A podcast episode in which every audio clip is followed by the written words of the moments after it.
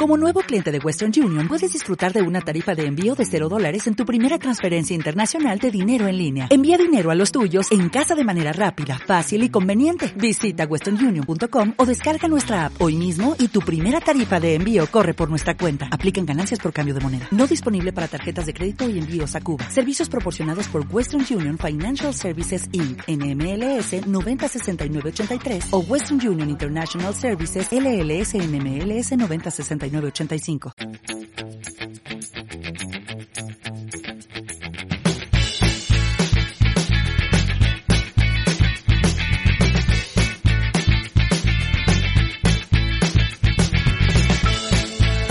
Hola a todos, hola a todas, bienvenidos, bienvenidas, ¿qué tal? ¿Cómo estáis? Eh, aquí a Palomitas Dulces, el epígrafe 15. No, 16 o 16. Ahí te he pillado, bien, bien, bien, bien, te he pillado. Ya no tengo tanto problema con los números. Estamos más atentos. Ay, cómo eh, salva que se le ha ido a él. así que, así que bueno, eso chicos, epígrafe 16. Vamos a hablaros hoy. Estamos, estamos eh, engorilados con los thrillers. Eh, volvemos con thrillers, pero esta vez españoles. Eh, y nada, muchas ganas de este programa porque son películas españolas muy buenas. Eh, yo sinceramente creo las que os traemos hoy. Así que nada, como siempre voy a proceder a presentar a mis compañeros, Iván Belenda, Oscar Gómez. Hola, buenas chicos, ¿qué tal? ¿Cómo estáis? Hola a todos. Hola a todos. Pues nada, con ganas ya de, de empezar y sin más dilación vamos a ir con nuestra sección de apertura del programa, eh, que son pues los notiestrenos presentados como siempre por Iván Belenda. Cuando quieras, Ivi.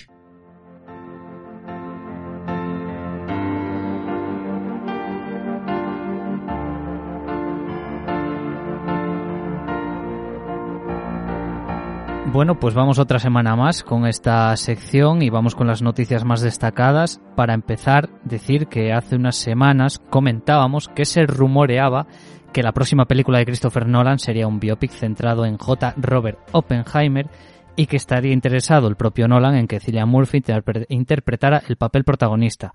Bueno, pues se confirman ambas y ya se ha desvelado su fecha de estreno, que será el 1 de julio de 2023. También tenemos otra confirmación de un nuevo proyecto, en este caso de la nueva peli de M. Night Shyamalan, que se titulará Knock at the Cabin, de la cual no se sabe absolutamente nada, excepto que se estrenará el 3 de febrero de 2023. Eh, antes de nada, yo quería comentar sobre la de Oppenheimer, información confirmada que he leído sobre el equipo creativo, ah, por decirlo de alguna manera eh, repetirían prácticamente todos los integrantes de Tenet. Es decir, eh, algo que quizá añorábamos algunos, que es que Hans Zimmer, por ejemplo, volviese a participar en la banda sonora de una película de Nolan, pues en este caso no. Repetiría Ludwig Göransson, que también hizo El Mandaloriano. Repetirían Jennifer Lane también como editora, eh, que también editó Tenet. Y bueno, eh, el ya omnipresente un poco en su cine desde Interestelar, Hoyte Van Hoytema. Así que eso está 100% ya confirmado en la peli. Ya veremos el resto del reparto, pero bueno, que me parecía también interesante.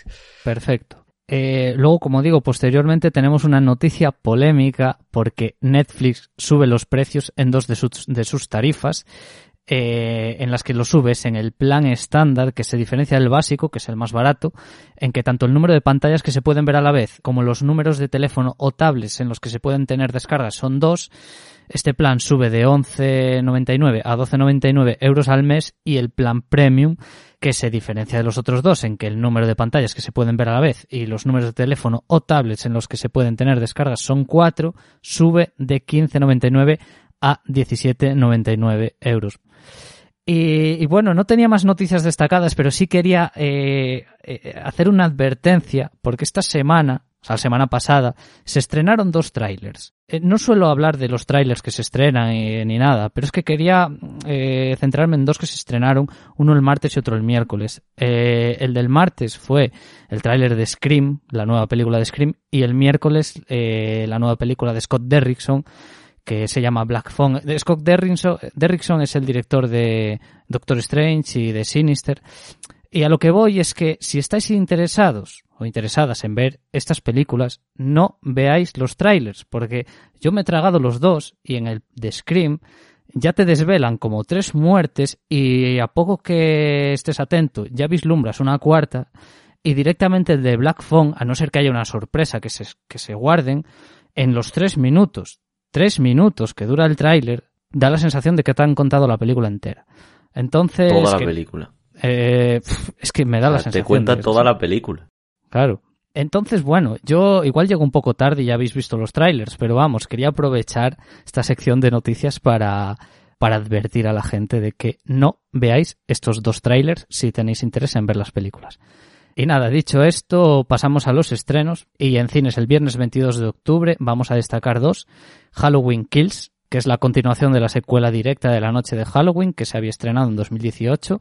Mm, solo decir de esta película que continúa en la dirección David Gordon Green y sigue protagonizando Jamie Lee Curtis.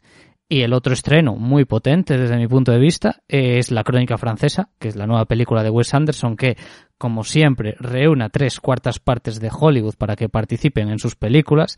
Por nombraros algunos, eh, Benicio del Toro, Frances McDormand, Tilda Swinton, Bill Murray, Adrien Brody, Elizabeth Moss o Timothée Chalamet, entre muchos otros. Eh, y decir de la película que será una comedia que tendrá el foco puesto en el mundo del periodismo y que contará tres historias separadas en el tiempo, pero que estarán interconectadas entre sí.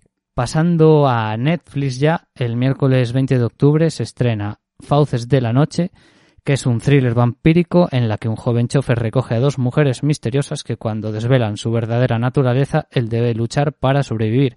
El director es Adam Randall, que anteriormente había dirigido la película Te Veo, una película que por cierto recomiendo, que es un thriller bastante entretenido. Y esta peli la protagonizan David Ryan, que es una ex estrella de Disney Channel, que se, se vio, se la vio, por ejemplo, en una de las series de Saki Cody, y Lucy Fry, que la hemos podido ver en Bright, la película que estrenó Netflix, si no me equivoco, hace cuatro años con Will Smith. Luego también en Netflix, el viernes 22 de octubre, eh, se estrena la segunda temporada de Lock and que recordemos es esta serie de terror que adaptaba el cómic de Joe Hill. Y pasando a HBO, hoy 18 de octubre, una noticia que le va a encantar a Daniel, se estrena la tercera temporada de Succession, que yo tengo muchas ganas de verla, es una de las series que tengo ahí pendientes desde hace bastante, pero sé que a Dani le encanta. Sí, ¿no? Y, y, va, va subiendo además. Yo creo que es una serie que ha ido totalmente increciendo. Yo creo que le ha venido muy bien el reconocimiento que ha tenido así por parte de los Emmy y demás porque como que ha ido poco a poco mejorando y se ve que esta tercera aún es más incisiva que creo que es un adjetivo que le pega bastante a esta serie como cómo nos enfrenta a esa realidad de los ricos eh, y cómo nos presenta también esa realidad, ¿no? En plan, ya no solo eh, desafiarte a empatizar relativamente con gente tan asquerosa, sino cómo te los expone en sí eh, a los ricos. Creo que eh, intuitivamente diría que es bastante realista. Además, esta, ya tuvo muy buenas críticas las dos primeras temporadas y esta tercera, pues eso, como dices, que va más y las críticas siguen siendo impresionantes. También decir que esto lo digo siempre, o sea, por lo menos lo digo las últimas semanas, que como es HBO, vamos a suponer que estrenarán el primer capítulo el 18 y luego pues semana tras semana irán estrenando los sucesivos. Y para finalizar en Prime Video, el viernes 22 de octubre se estrena Infinite, que es una película de ciencia ficción de Antoine Fuqua, que ya hablamos de él hace poco, porque estrenó en Netflix hace unas semanas la película de Culpable. Y también vamos a recordar que este director había dirigido Training Day o las dos películas de The Equalizer. Mm. Un gran podría haber sido, ¿eh? Porque prometió mucho y se ha quedado un poquitín... A medias, ¿no? Mm. Eh, bueno, eh, esta película iba a finalizar diciendo que la protagonizaban Mark Wahlberg, que lo conocéis por Infiltrados de Shooter, también con el Antoine Fuqua, y Ted, y también protagoniza Chiwetel Ejiofor, que es el prota de 12 años de esclavitud, y también ha salido como secundario en Doctor Strange. Y, y bueno, eso, Oscar, decías que se ha quedado así a medias, y esta película, es que las críticas peores no han podido ser. O sea, ha sido machacada absolutamente. Y, ya está, poco más que... Espera, Iván, que tengo un bonus track. Es que este no es un estreno, salió ya la semana pasada, pero eh, lleva un par de días en cines la una película llamada Pleasure, de una directora llamada Ninja Tiber, que se llama Ninja, esa mujer. Que me parece que solo por ver, por ver a alguien que se llama Ninja, además la película dicen que está bastante bien.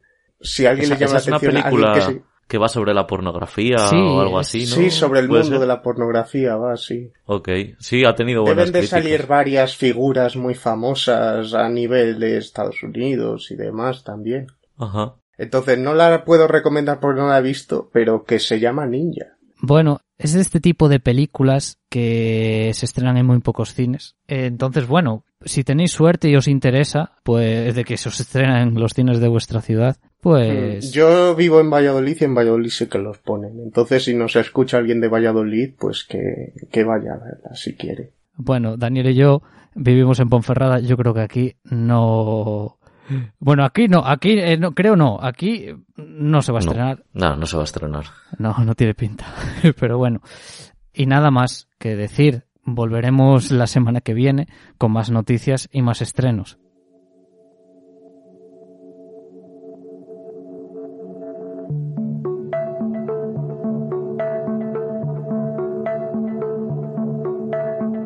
Bueno, pues muy, muy bonitos y preciosos estos notiestrenos. Vamos a empezar ya con, eh, con, pues con el grosso del programa de hoy. Eh, la primera película de las que, de la que os vamos a hablar nos la va a traer esta semana Iván, que yo creo que hacía tiempo que no empezaba.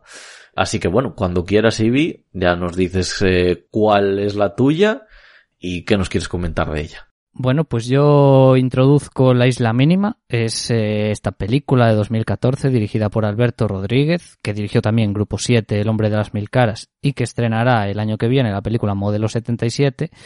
Eh, bueno, esta película la protagonizan Raúl Larévalo y Javier Gutiérrez, que fue nominada a 17 Goyas y fue ganadora de 10, incluyendo Mejor Película, Director y Actor Principal para Javier Gutiérrez. Eh, y bueno, la peli trata sobre dos policías que son enviados desde Madrid a un pueblo del sur situados, situado en las marismas del Guadalquivir para investigar la desaparición de dos eh, chicas adolescentes. Eh, también mencionar que la película se sitúa a principios de los años 80, que creo que supone un dato importante, ya que bueno, habían pasado pocos años desde que terminó la dictadura y, y digamos este, estos años sirven también, o sea, situar la historia en estos años sirve para conocer el contexto social, eh, de cómo se vivía en aquella época y también, bueno, para desarrollar el pueblo, los habitantes del pueblo y la personalidad de ambos protagonistas. Dos protagonistas que son ideológicamente opuestos. Uno, pues es un, uno es un facha y otro es una persona más progresista. Además, eh, una de las mejores cosas que yo creo que tiene la película es ese desarrollo eh, de la personalidad de ambos protagonistas, cómo están chocando eh, varias veces con la forma de actuar de cada uno, ¿no? Y luego también, bueno, empezar diciendo que es la película tiene unos títulos de crédito con unos planos cenitales de, en las que vemos las marismas, en los que vemos las marismas, que creo que son una gozada, que ya a partir de ahí ya la música, la, la película te agarra y no te suelta unos títulos de crédito que ya eh, son buenos, ayudados por la música de Julio de la Rosa, que también ganó el Goya a mejor música original, pues ganan aún más. Eh, es una película que no sé qué opinaréis vosotros. Yo creo que tiene una trama policial que está evidentemente presente durante toda la película, pero eh, se centra más, o veo yo que el objetivo es describirte, pues eso, el pueblo, las costumbres, es eso, el desarrollar los protagonistas, como lo dicho. que hay, ¿no? Eso es, sí. Además, eh, hay cosas que están, quiero decir, cómo, cómo ese pueblo eh, está anclado en el pasado, sigue anclado en mm. el pasado. A mí me recuerda mucho, o sea, yo la he visto unas cuantas veces, la he vuelto a ver esta semana antes de grabar, y hace un par de semanas hablábamos sobre El extraño, la película surcoreana, y tiene, tiene que ver, porque al final también existe esa cercanía mayor a lo esotérico, como lo hay en esas zonas rurales que están un poco más atrasadas, todos esos thrillers que salieron en estos tiempos que tienen un punto, no sé de dónde habrán surgido todos ellos, pero tienen como ciertas líneas en común, porque me viene a la mente True Detective que salió ese mismo año y también tiene esos toques que en ese caso son de voodoo. Se, se, bueno, Alberto Rodríguez no creo que cuando estaba rodando la película no, no sabía de la asistencia de True Detective, o sea que fue así una cosa muy, eh, muy casual. También, bueno, relacionado con el extraño, la ambientación de esta película mm, se me recuerda bastante por lo lúgubre, por lo sórdido que es al final todo, por la lluvia. Y también tiene cosas esta película. A ver, aquí pues es eso, tiene la trama policial, lo del contexto social, luego tiene una serie de subtramas que, para no hacer spoilers, diré, hay una que me encanta, que implica un fotógrafo, que es verdad que ves la película y tal vez digamos, eh, el, eh, lo que vendría a ser el grueso, la trama, no tiene, cuando hablo de esto, hablo de, de todo el asunto policial, igual no tiene relevancia, pero sí tiene relevancia para los personajes y lo que implica el descubrimiento de ciertas cosas por parte de ese fotógrafo eh, es genial. También quiero destacar de esta película que tiene una escena de persecución en coche de noche en la que no vemos absolutamente nada, solo las luces del coche, que me parece, no diría que sea la mejor de la película, porque la película es muy buena, yo creo en su totalidad, pero es que tal como está rodada, con esas, con lo, dicho, con la única iluminación de los focos del coche, Además era en un, en un camino embarrado. Sí. Bueno, este que seguía el curso del río, que era tierra mala. Sí. Eh, mucha tensión, mucha tensión creo que, que consigue.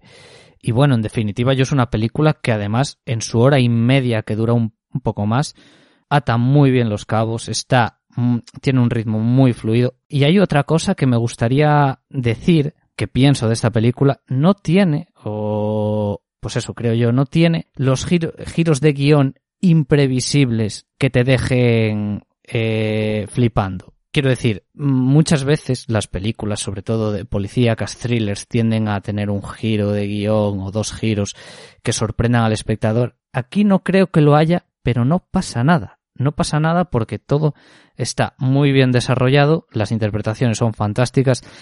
lo que hace Javier Gutiérrez en esta película, creo que bueno, es que hoy día parece una chorrada, pero para mí, y yo creo que para mucha gente, fue el descubrimiento de Javier Gutiérrez como un actor con todas las de la ley. Hmm. Porque más allá de sus trabajos pues en Los Serrano, en Águila Roja, en Días de Fútbol, que había tenido pues papeles secundarios en esa línea, pero es que a raíz de esta película ya es que es alguien que prácticamente está cada año nominado y que ya se ha llevado unos cuantos Goya y bien merecidos. Sí, sí, a mí me sorprendió mucho su, su actuación en contra, pues eso, en contraposición un poco con su pasado, de sobre todo de donde yo le había visto que era en Águila Roja.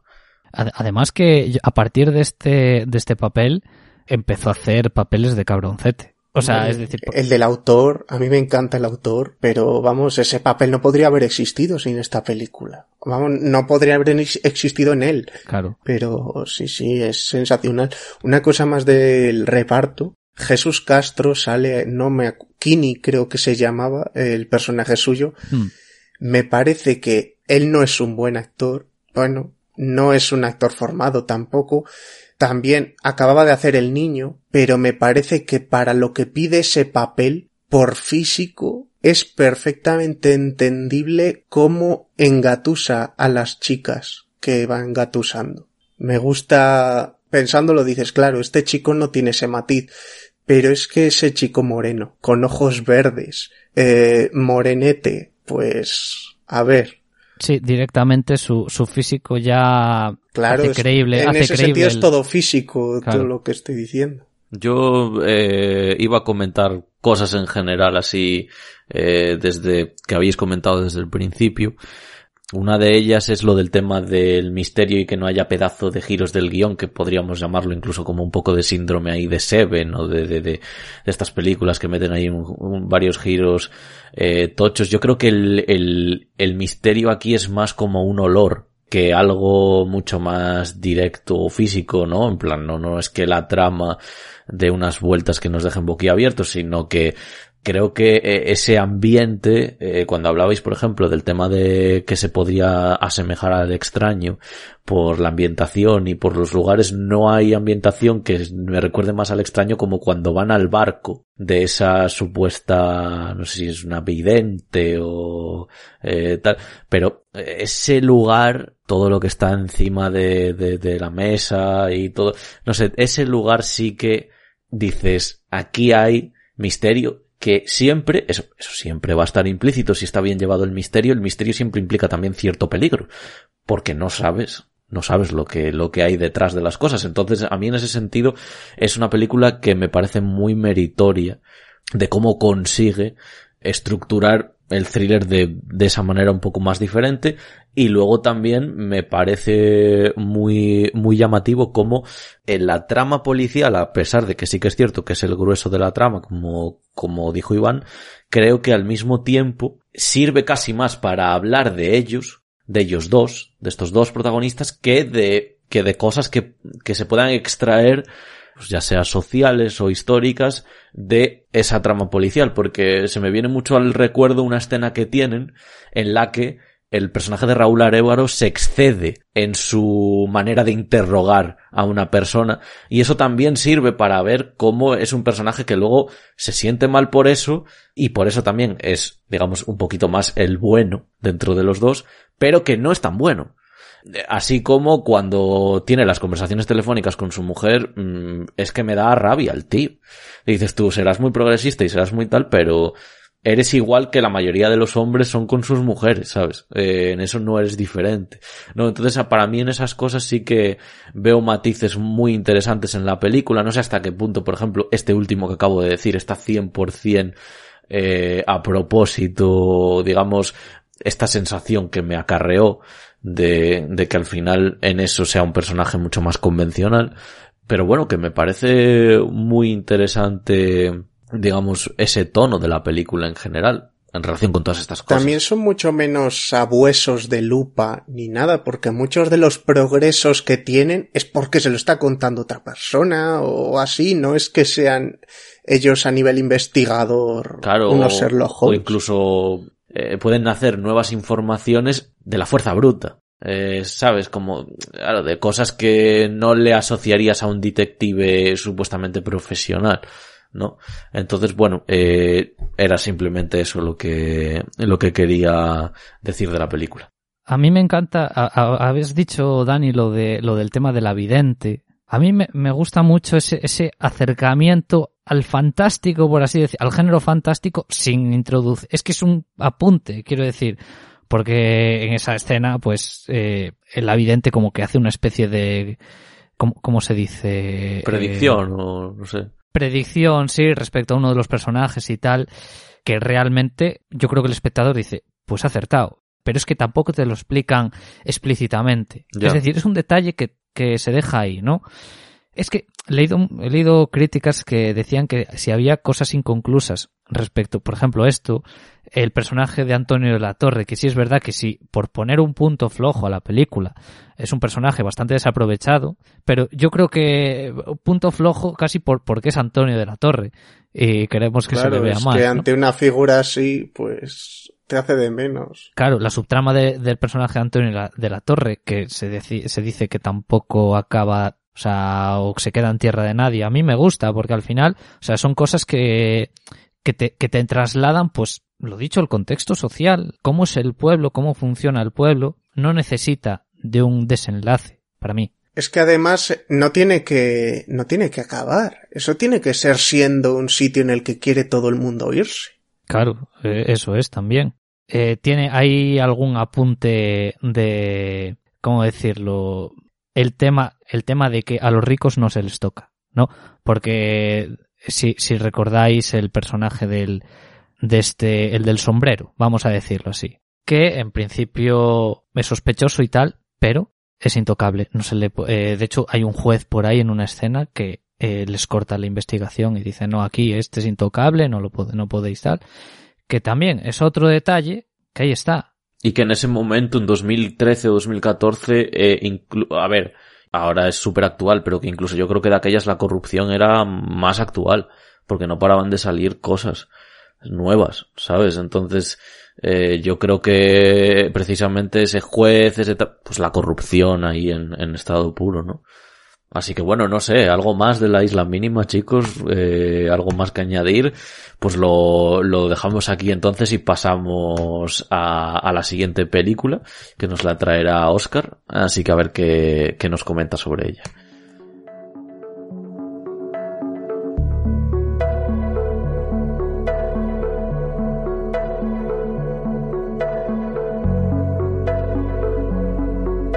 Muy bien, yo ahora voy a hablar de Zelda 211, que es la primera en estrenarse de estas que hemos hablado hoy, se estrenó en 2009, siendo la película que ayudó a ascender a la primera división de los directores españoles a Daniel Monzón. El, el guion lo trabajó junto a Jorge Guerrica Echevarría, que ha sido el colaborador habitual de Alex de la Iglesia y en alguna ocasión de, de Pedro Almodóvar. Y lo que más, bueno, la película va sobre un, un funcionario de prisiones que el día antes de entrar en, en la cárcel, pues va a visitarla para que ponerse al corriente y justo estalla un motín y se ve envuelto entre los presos y se tiene que hacer pasar por uno. Lo que más me gusta de la película en general es sobre todo esa hermandad que existe entre presos. Es una hermandad que este personaje que entra en la este funcionario la encuentra eh, mm, le violenta mucho al principio porque está completamente aterrado pero luego al final la encuentra mucho más acogedora ya que aunque esté dentro de un marco de ilegalidad al final es mucho más honesta y sincera que toda la parafernalia legal que en vez de ayudarle directamente están continuamente buscando formas de trabajar a la espalda de no dar a los presos que hacen el motín lo que están deseando. Bueno, decir que esta película tuvo una importancia enorme en la ciudad de Zamora yo estuve viviendo unos años en Zamora, eh, ahí es donde conocí a Iván y continuamente durante esos años estuve conociendo gente que trabajó de extra durante la película o que recuerda mucho a, a los equipos de producción de la película o directamente algún buen amigo que tenemos los dos que está continuamente repitiendo chistes o comentarios que se dan en esa película. O sea, y aparte de los lugares emblemáticos de la ciudad que se ve, la calle Tres Cruces y demás. Volviendo a la película, quiero hablar del reparto y bueno, voy a empezar por un actor que, que sale en esta película y en la película que vamos a cerrar, eh, Luis Zaera, que en esta película interpreta a este preso afónico que está siempre al lado de, de Luis Tosar ese actor, la verdad es que me encanta, me encanta en esta película, me encanta en Que Dios nos perdone, que vamos a hablar luego, me encanta en El Reino. Hace un año escribí un guion y mientras le estaba escribiendo estaba poniendo la cara de ese señor todo el rato porque le veía encajado como nadie. Eh, es uno de mis actores españoles favoritos y en esta película me encanta. Otro actor que está espectacular y no voy a ser original a la hora de decir esto es Luis Tosar. El personaje que hace de Luis Tosar que se llama Mala Madre es un personaje del que quizá hoy día no se habla tanto pero que me parece que por peso y por impacto, claro, en el cine español no surgen tanto estos elementos pero Igual me estoy columpiando, pero yo le veo en las grandes ligas de los personajes que han salido en el siglo XXI, personaje que, que ves una película y al mes te sigues acordando de ese personaje, o sea, yo a la altura que esté, pero no, pero le sigo viendo en esa liga que igual está pues Candy Candy en Django desencadenado, el Joker de Joaquín Phoenix, o algún personaje de estos que continuamente salen, salen memes en su imagen, o sea, lo que, lo que hace es espectacular, también con una modulación de la voz de haberse tomado tres cajetillas de tabaco al día durante 40 años, me encanta. Y bueno, decir alguna cosilla más, la película es muy violenta y en ella vemos a muchos actores que estamos acostumbrados a verlos en una línea muy distinta y que aquí hacen papeles realmente desagradables y aquí me estoy refiriendo a Antonio Resines que tiene un personaje horroroso y que hasta en su último halo de vida resulta un asqueroso. Lo que nunca he entendido de la película es el título. O sea, se titula Celda 211. el personaje, el actor protagonista Alberto Amán comienza su aventura allí y, y al principio de la película se ve como un antiguo preso, en cierta forma luego resulta ser el detonante de todo lo que sucede, pero me parece un elemento muy invisible como para llevarse el título de la película, pero bueno, yo tampoco estoy aquí, las decisiones que tendrían las tendrían, pero ya la primera vez que vi dije, vale, y el título, y la segunda vez, vale, y el título, y ahora otra vez, vale, pero el título no, no sigo entendiéndolo muy bien. Bueno, yo no nunca paraba a pensar por qué se llama así. Voy a suponer que es porque, bueno, aparte de que la acción comienza ahí, será yo que sé, porque la celda está maldita. Quiero decir, todos los que pasan por ahí, eh, de un modo u otro, pues no acaban bien. No lo sé. A mí es una película que me gusta mucho, muchísimo. Eh, me gusta lo que hablabas tú de, antes de esa camaradería que existe dentro de la cárcel, como cada personaje, porque Mala Madre es un personajazo, pero luego eh, los secundarios por ahí que van apareciendo, a mí me gustan mucho. Personaje de Luis Zaera, por ejemplo. Personaje de Vicente Romero, que ahora mismo no me acuerdo cómo se llama, pero vamos, es uno de Vicente Romero es este con bigote calvo que está siempre al lado, ¿no? Vale. Sí, ese es. Luego, luego también sale Carlos Bardem, que también me parece que está fantástico. Y, y luego es eso, eh, incluso tal vez Alberto Amán, pero yo, yo creo que su actuación, porque intenta, es argentino, e intenta forzar el acento español, queda un poco extraño, pero tampoco es que me disguste. Hace de cordobés, se ve en la ficha, que eso yo no lo había descubierto hasta ahora cuando la he vuelto a ver por tercera vez. Y bueno, ¿cómo llegas en esta película, a ver, eh, a preocuparte incluso por los, por los personajes más, menos por Antonio Resines? Pero es eso, ¿cómo, cómo te interesas por los personajes que, que están dentro siendo unos, unos cabrones al final, ¿no? Pero bueno, luego esa tensión latente durante todo el tiempo que hay, porque claro, el personaje de Alberto Mann está ahí dentro, se hace pasar por un preso y estás tú ahí pendiente de, hostia, cuidado que la va a cagar en un momento dado, van a descubrir que es realmente. Entonces estás ahí tenso, agobiado. Es la sensación que a mí me transmitió esta película. Tal vez baja un poco, pero baja un poco cuando pero porque es todo tan bueno dentro de la cárcel cuando hay los flashbacks con su mujer necesarios, pero bueno, que igual te cortan un poquito el ritmo. Igual si hubieran estado realizados de una manera un pelín más... No, es que claro, iba a decir con más brillantez, pero bueno, al final decir con más brillantez es un poquito subjetivo, ¿no? Un poquito... Eh, a ver, o sea, quiero decir, esto es una... Sí. No, no, di, Sí, sí, di, Dani. No, nada, no, que, que es un apunte que hago, no, no me parece que esté mal, quiero decir, sino que... Hablo yo. no me parece que esté mal, sino que, hostia, dada la grandiosidad del resto cuando aparecen, como que te corta un poco el rollo, pero vamos, que no es nada grave tampoco. También porque es que es una película con unos pulsos dramáticos que son, que, que, que te parece que, te, que en ciertos momentos te va a dar un Harry, porque es que eh, cuando, por ejemplo, a la, a la mujer embarazada le pasa lo que le pasa eh, y demás ese momento es, es oh, Dios dices pero pero madre mía madre mía qué, qué, qué drama aquí qué, qué bueno qué tragedia eh, realmente. Y luego dentro de la cárcel toda esa tensión entre el que es colaboracionista el que no lo es el que no lo es porque el que no lo es antes lo era y ahora lo deja de ser eh, el que el que pues eso el que se había acercado mucho más o, o parecía que había convencido a eh, X preso de repente por un pulso dramático o pues eso, por algo que, que, se, ha visto forzado,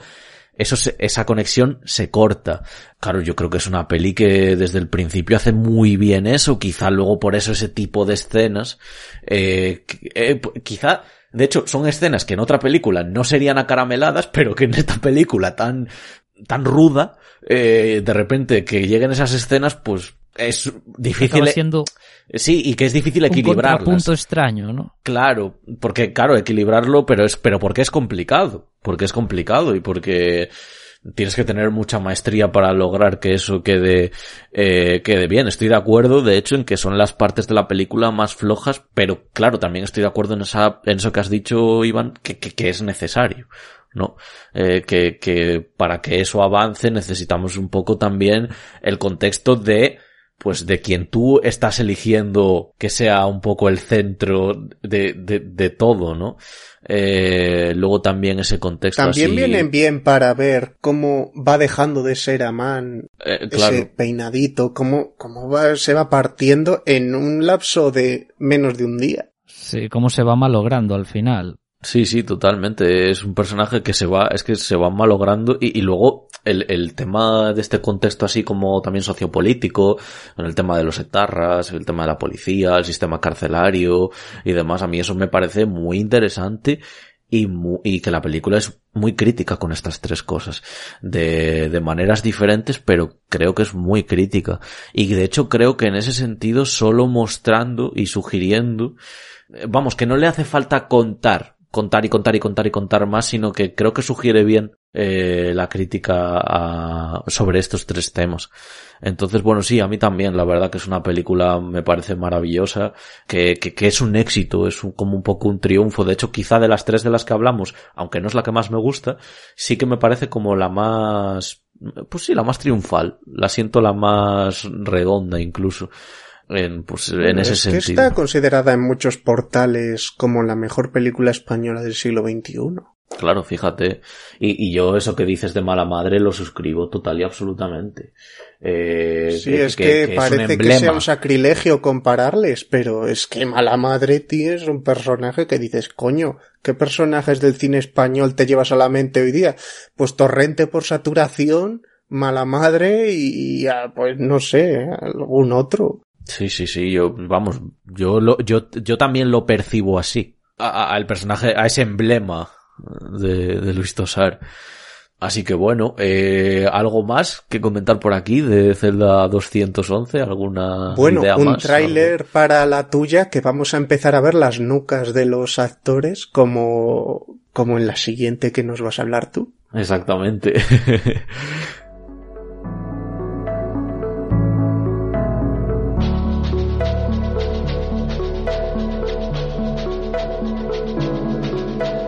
Bueno, gente, pues vamos con la última película de hoy. Vamos con Que Dios nos perdone, película de 2016, dirigida por Rodrigo Sorogoyen, tan presente desde también desde esta muy reciente miniserie Antidisturbios que ha que de, de hecho ya mucha gente la considera como la mejor serie española jamás realizada. Voy a ir directamente con la sinopsis que me parece muy interesante la que me he encontrado aquí en, en la página que suelo visitar eh, de fichas técnicas que es Film Affinity. Eh, dice Madrid, verano de 2011, crisis económica, movimiento 15M y millón y medio de peregrinos que esperan la llegada del Papa conviven en un Madrid más caluroso, violento y caótico que nunca. En este contexto, los inspectores de policía Alfaro y Velarde deben encontrar al que parece ser un asesino en serie cuanto antes y sin hacer ruido.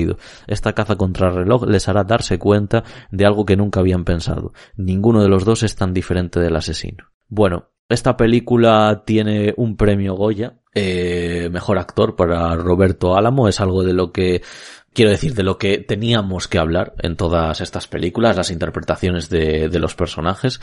Eh, yo aquí quiero unir y unirme a Oscar en algo que mencionó antes. Me encantan Roberto Álamo y Antonio de la Torre y disfruto mucho con ellos en la película, pero con el que más disfruto es con Luis Zaera eh, y ese detective con coleta que hace también ese mix entre la profesionalidad y bueno, el ser un poco no sé cómo tosco, podría decir, dentro de que de que por mucho que sea tosco eso mantiene siempre esa profesionalidad, a pesar de que la mayoría de los personajes sean unas cabras montesas, para llevártelas, vamos, a cualquier excursión que hagas, porque eh, decía, eh, decía en una crítica, aquí el, eh, el famoso Carlos Boyero, eh, que viene aquí el extracto en el film Affinity, sí, sí, dice que la película le gusta, pero eh, que, y que no duda de los dones narrativos de su creador, de Sorogoyen, pero que no soporta la personalidad de uno de sus protagonistas. No sé a quién se refiere de los dos, Yo creo que sí. eh, que- a Roberto Álamo. Yo creo que sí. Sí, que se o a- No, a Roberto Yo me Álamo. Imaginaría Álamo, que es Antonio de la Torre. Me parece un poco la más vista en ese tipo de buddy movies. El excéntrico. Sí, yo no sé, claro, yo, yo aquí no, no sé qué decirte. O sea, a ver, yo imagino que será Roberto Álamo, pero que será Roberto Álamo, eh, lo estamos viendo desde un punto de vista racional y estamos hablando de, de Carlos Bollero. Así que, mm, no sé yo, eh, no sé yo, vamos. Pero bueno, es que los personajes son bastante, a ver, la mayoría, ¿eh? O sea, habrá algún personaje que es, que, que, con el que puedas empatizar más o menos, pero la verdad que los personajes son bastante detestables en general. Eh, hemos confirmado, eh, aquí a través de la gesticulación que efectivamente era Roberto Álamo. El que a Bollero pues no le, no le cayó bien, que no me parece una razón para, o sea, me parece además es que el ejemplo de, de, esa subjetividad emocional que no debe de tener o no debe de inculcarse mucho a sí mismo un crítico, eh, decir, pues la película ya me gusta menos porque hay un personaje que, bueno, ok, a ver. Eh, bueno, es bollero. Claro, no, nada más no que decir, ¿no? Claro, o sea, bueno, por ir comentando así cosas ya más concretas aparte de este, de este, de esta puntualización sobre, sobre los intérpretes, quería empezar hablando de una situación de la película que me parece interesante, que eh, quizá es un poco, no sé si la más aislada incluso dentro de la peli, pero que a mí, conforme me la he ido viendo más veces, como que me ha ido gustando más la manera en la que está llevada, que es la situación, yo, yo la llamo la situación del rellano, eh, un poco que es cuando eh, Luis Tosar, pues, o sea, Luis Tosar, perdón, eh, Antonio de la Torre llega a, pues eso, el rellano, a su piso y está pues una, una, pues una mujer que, que trabaja de limpiadora en el edificio y pues van teniendo miraditas, ¿no? Y al final hasta donde se va acercando y hasta, hasta los límites a, a, los, a los que acaba llegando ese personaje de Luis Tosar volviendo a esta base Antonio, que hemos creado. Luis Tosar. Hoy Luis Tosar, Antonio de la Torre, volviendo a esa base que hemos puesto antes de que, repito, los personajes no son personas ni atractivas, ni que ninguno estamos aspirando a ser como ellos, ni, no, no, no, todo lo contrario.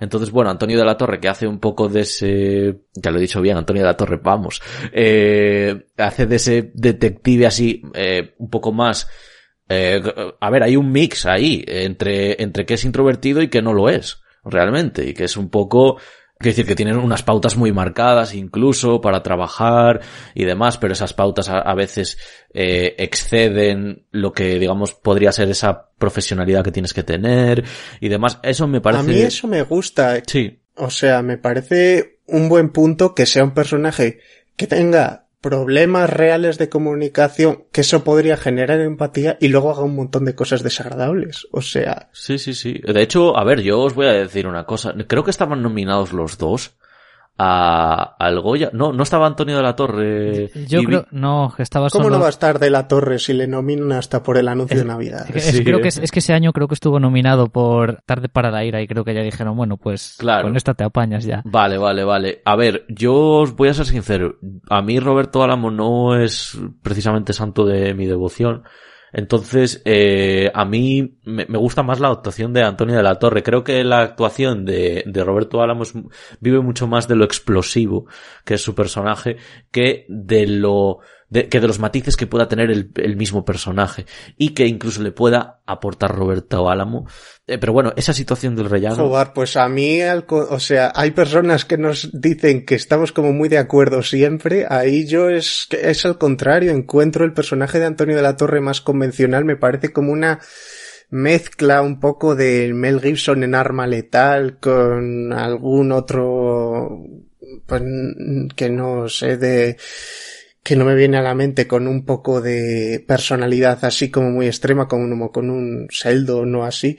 Y el otro es que esa explosividad me, me, me gusta más porque me parece un personaje completamente desagradable que tiene que hacer lo correcto. No lo hace, pero de alguna forma cuando tiene un apoyo de alguien que le ha estado rechazando todo el rato, es como consigue tener su enmienda, aunque luego la historia eh, se la deseche. Sí, a la ver, historia de la película. A mí lo que me pasa con, con el personaje de Roberto Álamo es, eh, a ver, el tío es un, es un borrachuzo de barra de bar y tú a ese personaje le puedes dar mucho, por mucho que sea eso, que, que es, quiere decir que es algo bastante, quiere decir, eh, así de primeras sonaría que es una persona bastante banal, ¿no? Y demás.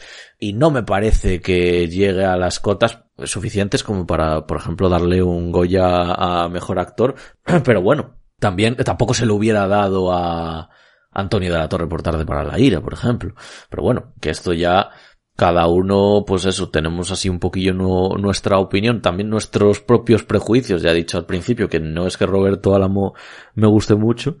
Y nada, luego mm, quería hablar un poco también de, de la relación con el asesino, de la que ya en la sinopsis al final se deja pues eso entrever que eh, quizá los personajes que estamos viendo continuamente en pantalla no tienen tanto, o sea, no tienen, o sea, tienen más que ver de lo que parece con la persona a la que están buscando. Eh, me recuerda un poco, y perdón por volver a mencionar la misma película, pero que me recuerda un poco esta manera de presentar o representar al asesino. Un poco me recuerda a Kevin Spacey en Seven, es cierto que en Kevin Spacey 7 es, nos, da incluso nos dan incluso menos tiempo para saber todo lo que podríamos saber de él, de su contexto, del pasado, del presente. En este es más como a través de la propia investigación ya nos van diciendo quién es también eh, este chico al que al final ya le vemos la cara y demás. Pero sí que es cierto que tampoco nos dan mucho tiempo. Es como te lo voy a sacar abruptamente como en como en Seven y ya luego, pues bueno, obviamente hablaremos de él, pero tampoco mucho, ¿no? Es como, eh, ya te digo. Aquí, esta película, eh, me pasa lo mismo que con la isla mínima cuando la veo. Quiero decir que está, en el sentido de que está la, trama de investigación policial, pero no deja de ser una excusa más para, digamos, radiografiar a los personajes, ¿no? Claro. Eh, quiero decir, porque es eso, ¿no? Al final es una historia sobre la psicopatía están, están todos. Eh, a ver, es que, a ver si me explico. Bueno, están todos los personajes de mierda que salen claro, de mierda, personas de mierda. Unos más que otros, pero al final sí que, sí que acaba siendo algo por el estilo. Es decir, la historia del asesino es una excusa, pues eso, para, para desarrollarte ampliamente al resto de personajes, sobre todo, bueno, a los, a los dos protagonistas y algo al, al asesino. Sí, yo, yo por seguir por seguir con cositas, quería mencionar eh, algo de lo que he hablado antes también, que es el tema de la pulsión dramática que se puede conseguir a través de las situaciones. Y quería aquí, digamos, echarle una especie de capote a la película en comparación con otras películas por cómo llevan las escenas, que son unas escenas que si no tienes cuidado con ellas, puedes, puedes tener un problema muy gordo de saturación, que son las escenas en las que un personaje se enfada y va a ir a pegar a otro, pero pues eso, la gente le detiene y no sé qué. Hay una película, os recomiendo que la veáis para que aprendáis cómo no se hace esto, que es una película que se llama Legend de eh, Brian Hegland, creo que se llama el director o algo así, eh, con Tom Hardy haciendo pues de capo de la mafia y eh, pues también hace de, del hermano gemelo, hace el mismo de su hermano gemelo y demás. En esa película hay una cantidad ya, en la, ya con la cantidad vamos mal, pero en esa película hay una cantidad de estas escenas muy grande y al final te terminan saturando, porque al final esas escenas que quieren decir, pues quieren decir que los personajes son de mecha corta, eh, que expresan el poder a través de la violencia, eh, que, ok, esas son las cosas que nos, normalmente nos quieren contar con estas secuencias, con este tipo de escenas.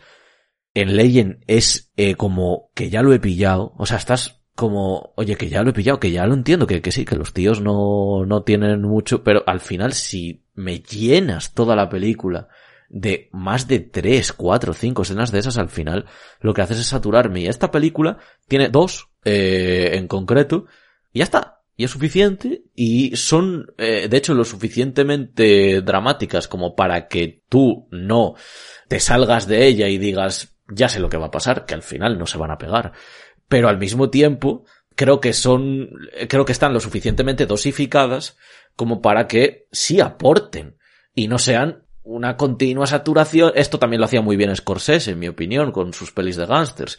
Esas escenas no eran continuamente así, sino que estaban un poco más dosificadas. Entonces, ah, yo es algo sí, de hecho es que en una de ellas se está calentando Roberto Álamo, están en un en un bar Sí. corriente y el Zaera le dice, vete, que no la empecemos, Claro. vete. Sí, y sí, se acaba yendo. Sí, sí, ¿no? Eh, claro, y, y pues esa misma escena, fíjate, fíjate lo que acaba de decir Oscar, esta escena que acaba de escribir Oscar, es, ¿qué es más fácil? ¿Eso o la pelea? Pues es más fácil la pelea, pero, pero también es un matiz el, oye, venga, ya está, ya está bien, ya está bien, y resolverlo de una manera diferente.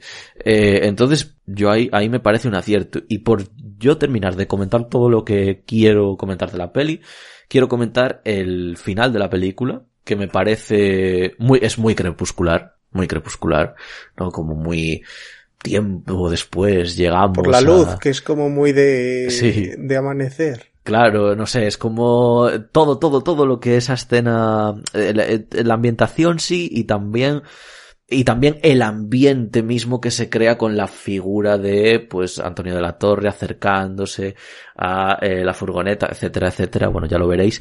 Me parece un acierto enorme este, este, digamos, no sé si llamarlo clímax final o, o- o desenlace. Eh, además que es un acierto que tienes que digerir poco a poco. Porque por mucho que sea un acierto, no, no es todo lo, lo redentor que podía ser, porque no es una película que al final te vaya a hablar de la redención por cómo te está describiendo a, sus personajes.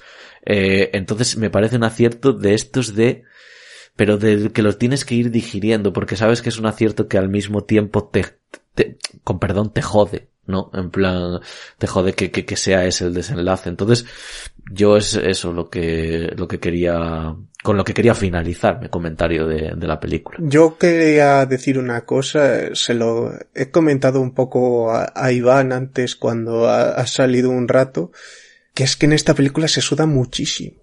Eh, Lo, lo has dicho en la propia sinopsis. Los pasillos son muy estrechos, hay mucha gente, ah, se suda mucho. Hoy día tampoco vemos tantas películas en que se sudan. De hecho, cuando he vuelto a ver esta película, he empezado a pensar y digo, y me, y me he empezado a ver las secuelas de Rocky, porque decía, joder, ahí también sudaban mucho. Y joder, me re- parece una cosa para la recreación.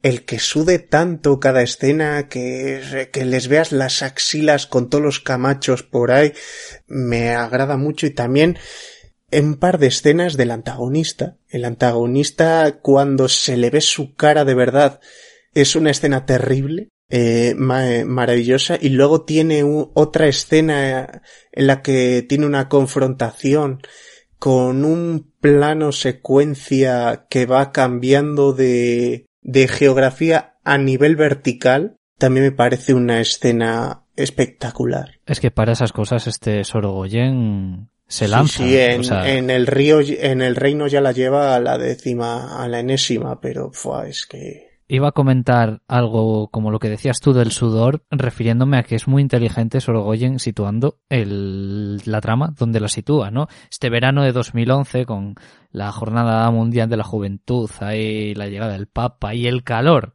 Porque, a ver, yo no estuve en Madrid en esa época, pero vamos, ya te transmite el calor que debía hacer ese verano, encima con tanta gente.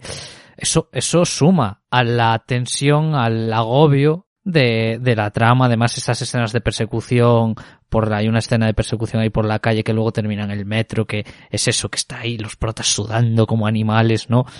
Eso como otro punto más a, a destacar me parece, me parece maravilloso. También es que en el cine de Sorogoyen no existen los pies. O sea, por lo general estás viendo la cabeza y el pecho de los personajes, pero los pies no les ves nunca. Entonces te llena mucho más la cámara, porque el plano general es mucho menos habitual. Sí, la verdad que, que Sorogoyen en eso, o sea, me parece que transmite una sensación de, de, de que está, de que, de que todas las escenas están vibrando, por así decirlo, eh, en, en la mayoría de sus películas, muy, muy, muy, muy conseguida con esa cámara, con esa cámara al hombro. Eh, y bueno, nada, yo, vamos, estoy a gustísimo ya con lo que, con lo que he dicho. No sé si queréis añadir algo más, eh, de que Dios nos perdone. Eh, Nada, ya. ya, ya hemos dicho suficiente, ¿no? Pues vamos a pasar entonces contigo mismo, Oscar, a eh, nuestra queridísima sección de cierre. No tienes, eh, Festi Premios, madre mía, madre mía, que no puedo, no puedo cagarla, eh. No puedo cagarla, en fin. Eh, vamos a los Festi Premios a ver qué nos ha traído hoy Oscar.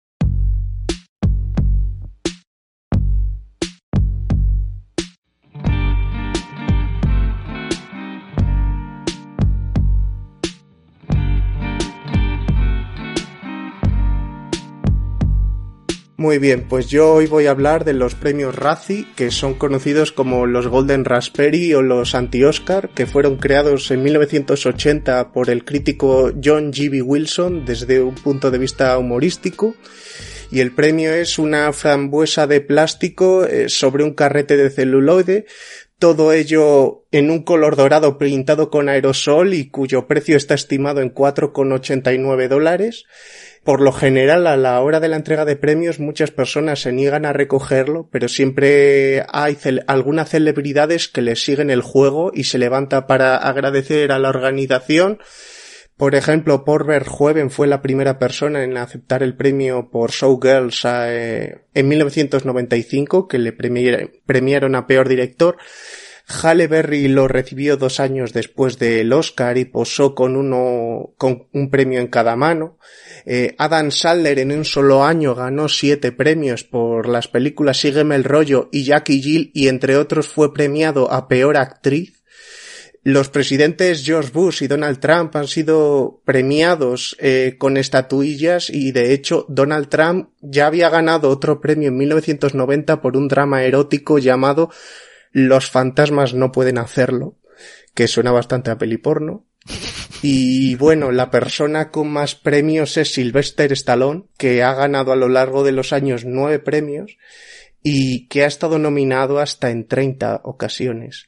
Eh, por, claro, es, es, escritor, es director, es actor, pues, pues ha habido años que ha palmado muchas. Eh, en ciertos lugares, de todos modos, esto, en ciertos ambientes, mejor dicho, ha sido bastante criticados estos premios porque muchas veces las películas ni siquiera las ha visto el jurado, ya que para ser jurado de estos premios únicamente tienes que pagar 40 dólares y ya eres del club eh, que se encarga de estas nominaciones. Y, y también se ha criticado que muchas veces se han nominado a celebridades porque dan mucha más publicidad que si nombran a películas verdaderamente malas que muchas veces son de presupuestos más bajos y que obviamente pues mediáticamente no iba a generar ningún interés llamar a alguien que encima de hacer una película mala pues no le conoce nadie.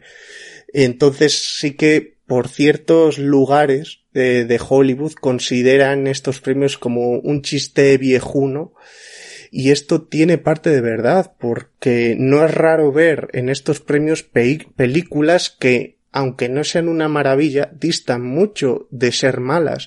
Eh, Rambo Last Blood fue nominada recientemente, eh, sobre todo entiendo que por el apego que tienen a Stallone en estos premios. Batman contra Superman también eh, tuvo bastantes nominaciones y ganó cuatro premios ese año. El Llanero Solitario también. Y luego hay películas que han estado nominadas y que son directamente buenas, como Wyatt Earp de Loren Kasdan, El último gran héroe con Arnold Schwarzenegger, La puerta del cielo con, con Michael Cimino. Y yo entre ellas quiero destacar una película que no es raro ver últimamente en la tele, que es Congo, basada en un libro de Michael Crichton, creador de Parque Jurásico, sobre todo Iván me habrá ido a hablar mucho de ella, tanto de la novela como de la película, porque mm, de verdad creo que hay que tener mucha clase como para hacer algo que cree tantas expectativas y que te las vaya rompiendo y te vaya desagradando de con cada decisión que hace. Y me parece increíble que haya tanta gente que sabe hacer las cosas bien haciéndolas mal, y esto lo digo tanto por la película como por el libro, que son espantosos los dos. Hostia, es que además el director era Frank Marshall, que había hecho la de Viven, ¿no? Sí, eh, joder, estaba Bruce Campbell y, Ernie Hudson. Y Laura Linney, y, tú ves la peli, yo la vi hace muchos años, yo la vi hace muchos años, pero pero el recuerdo es bastante espantoso. O sea, es una película que hostia, eh, acaba... Pero es fascinante lo mala que es. Ya, ya, ya, ya. Bueno. Porque eh, el mono está guay. El mono, la tecnología que crearon para crear esos monos estaba muy chula, pero luego ves y es un mojonazo de los gordos. Bueno, yo quería comentar de estos premios que hay a veces que me hacen gracia, ¿no? El hecho de que, de que pues por ejemplo, eh, bueno, me hacen gracia porque hay ciertos actores, ciertas actrices a las que ya les tienen manía y con cualquier cosa que sacan, pues ya eh, lo, lo, revientan, ¿no? Has dicho Adam Bueno, Sandler. como Stallone, tal, claro. Como está Bruce Willis, por ejemplo, que es que Bruce Willis me hace gracia porque sí es verdad que la mayoría de las últimas películas que ha hecho no las he visto, pero es que le nominaron también a eh, por Glass a peor actor secundario y, y, es una cosa que me deja como bueno será que lo nominan porque ya directamente le tienen manía y les da igual la película en las que salga porque ni de coña me parece que esté mal eh, Bruce Willis en esa Hombre, película. del trío es el que está más flojo. Hombre, de, en sí, Glass, pero, pero digamos que-. Sí, pero bueno, que estar flojo no, eso, que no, no tiene por qué implicar estar mal en la película. Eh, claro, claro. para un Ratzi. También relacionando con Shyamalan, yo creo que a- al, al pobre también le han caído palos. Además, es que me hace mucha gracia porque a la par que me causa tristeza, porque a mí, eh, siendo una persona que hay películas de Shyamalan que no me gustan mucho, como After Air o El Incidente, no me gustan, pero no por términos eh, de dirección, sino por otras cosas, porque Shyamalan sí que te sabe, Shyamalan sabe dirigir. Hombre, los primeros minutos del incidente son una experiencia espantosa. Claro. Eh, luego, otras cosas. Me choca ver, por ejemplo, que este ¿Qué- último qué- año. Per- perdón, perdón, pero es que, eh, por ejemplo, yo entiendo que no gustó nada y que fue uno de los fracasos del año, pero no me parece, o sea, entiendo que la nominasen a, estoy hablando de Airbender, el último guerrero, pero que ganase el, el premio a peor película, ya me parece un poco bestia. También estaba nominada La joven del agua. Sí, es que son películas que igual no están al nivel del autor, pero están, están en la media de la mediocridad de Hollywood o por encima. Claro, exactamente. Que luego eh, que, eh, piensas en la que no han nominado por nominar a esta, ¿sabes? Luego también, eh, eh, claro, es que luego dices tú, no, es que este año había cosas nomina mucho más nominables. Y, y ¿no? esperad, y esperad que no nominen a, a- no lo vuelvan a nominar por la de tiempo, porque es que claro, yo aquí ya me estoy viendo que Ya lo sabes. claro, que igual eh, es decir, igual no, no, no lo nominan a muchas, pero de repente ves una nominación a peor director, ¿por qué? Pues porque Shyamalan y, y no nos gusta y ya está. No, pero a que me puede esperar este año es a Ejército de los Muertos, porque como no, la no ha funcionado muy bien y también Snyder es alguien que le han caído de vez en cuando algún palo, yo veo que es un blanco fácil hoy día para en la próxima gala ponerle. Sí.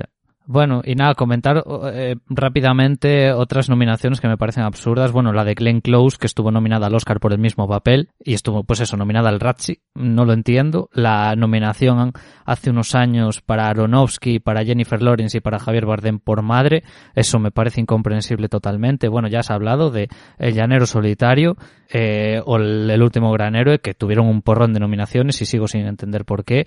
Y bueno, la, no iba a decir la más famosa, pero es que es una que fue el primer año, ¿no? Que se llevó, o sea, no se llevó, fue, estuvo nominado Stanley Kubrick a peor director por El Resplandor, que es que eso me parece una cosa que, repito, no lo entiendo, pero ellos sabrán. Igual esa es la más bestia, ¿eh? Esa es muy bestia. Ya, ya. Hombre. También es que estas películas han ido cogiendo ese nombre con el tiempo, tanto El Resplandor como El Último Gran Héroe, pero... Pero es que hoy día es inimaginable. Claro, es como si hoy nominasen a A Tarantino por peor Pulp dirección Fiction. o a Tarantino por Pulp Fiction o alguna movida así que al final es uno de los clasicazos más fuertes. Yo también quería mencionar una cosa que me ha parecido curiosísima.